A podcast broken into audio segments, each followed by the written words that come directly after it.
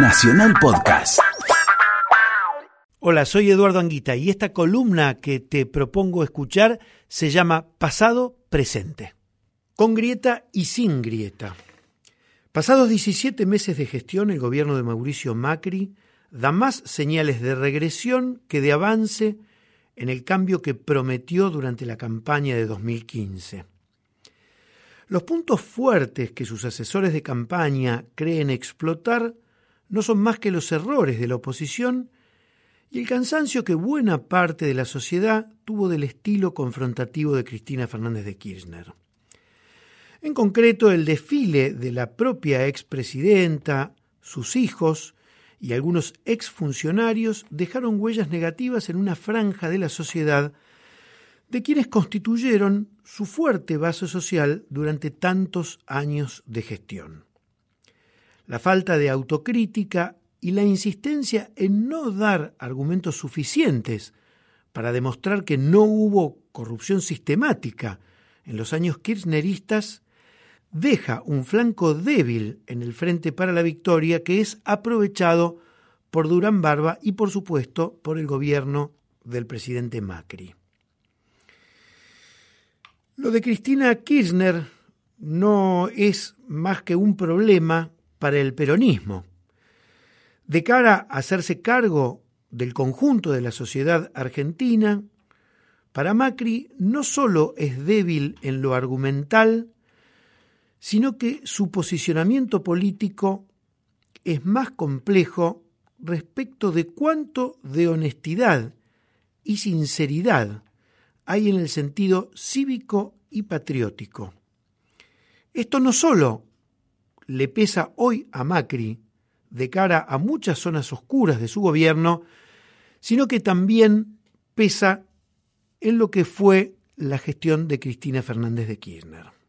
La grieta, la tan mentada grieta, más allá de los reales intereses de ciertos grupos de medios en sepultar al kirchnerismo, se realimenta cada vez que se conoce alguna trapisonda nueva de Lázaro Báez o algún otro beneficiario de la obra pública de aquellos años. Sin embargo, la corrupción sistémica no la inventaron ni Lázaro Báez ni Cristóbal López, ni Julio De Vido, ni Daniel Cameron, dos de los funcionarios claves que manejaron grandísimos presupuestos en las contrataciones públicas durante 12 años.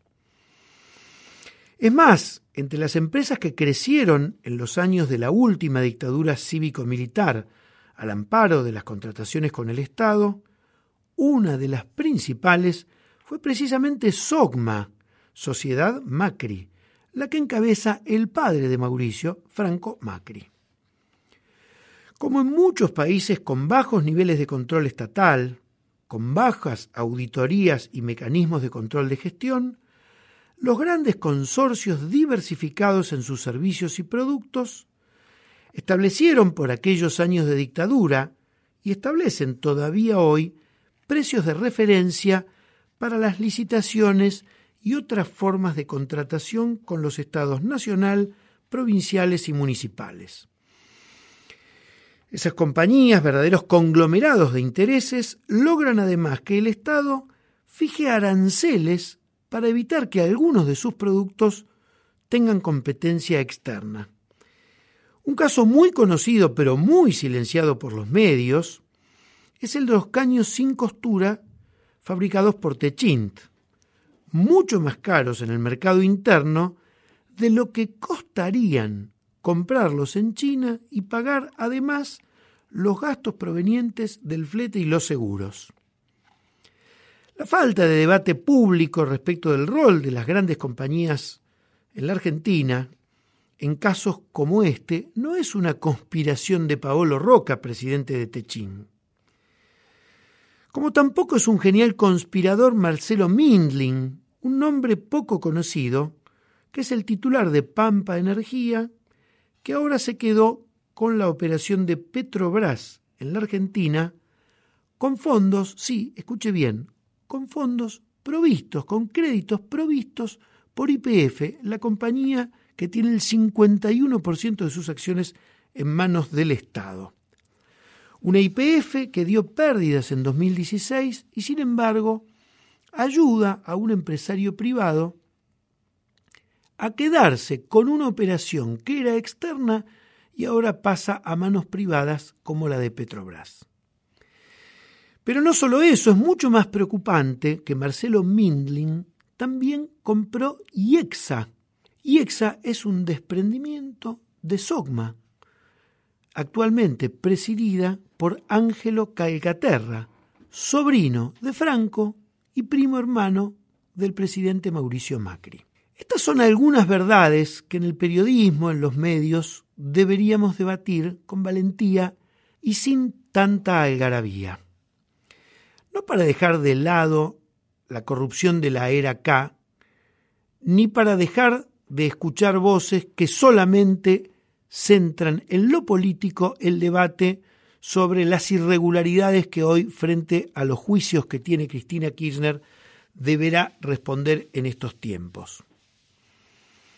Sin embargo, se dice siempre el tango se baila de a dos. Ángelo Calcaterra, Nicolás Caputo, Lázaro Báez y Julio Devido se conocen muy bien desde hace muchísimos años. Quien dice estas palabras no conoce qué pueden haber arreglado en términos secretos. Sí sabe bien que ni Comodoro Pi ni los grandes medios quieren conocer a fondo cómo fueron los tratos, no solamente en los 12 años kirchneristas, sino en la actualidad y cómo lo fueron aún antes de los años kirchneristas.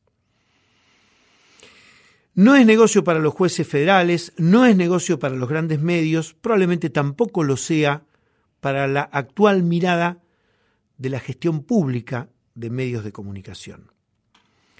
Sin embargo, hay datos estadísticos que podrían consultarse para ver la profundidad del tema que estoy abordando.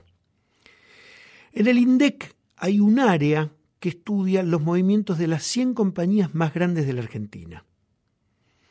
No solamente estudia su cotización bursátil, sino que estudia su composición accionaria, el grado de innovación tecnológica, el grado de competitividad en el mercado interno, la capacidad que tiene de competir con productos similares venidos del exterior.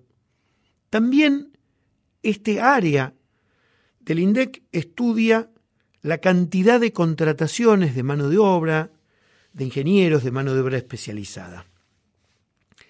Estas 100 compañías que está en el área de grandes empresas del INDEC están cada vez más extranjerizadas y cada vez más tienen un porcentaje mayor del PBI de la Argentina. Es decir, las 100 empresas que tienen mayor incidencia en la vida económica argentina están más extranjerizadas y tienen más poderío económico. Ningún periodista que siga los temas económicos o políticos desconoce que a mayor peso específico en el poderío económico corresponde muchísima mayor capacidad de lobby con el Estado. Qué bueno sería que esta grieta, que todavía nos golpea, sea ampliada a estudiarla desde otros ángulos. Para entender lo que decía un Tomás Piketty que vino a la Argentina hace dos años, un economista francés que estudia la riqueza. Piketty decía en las conferencias que dio aquí en Buenos Aires, el problema no es solamente la pobreza, el problema es la riqueza y cómo aborda el Estado una distribución equitativa de la riqueza.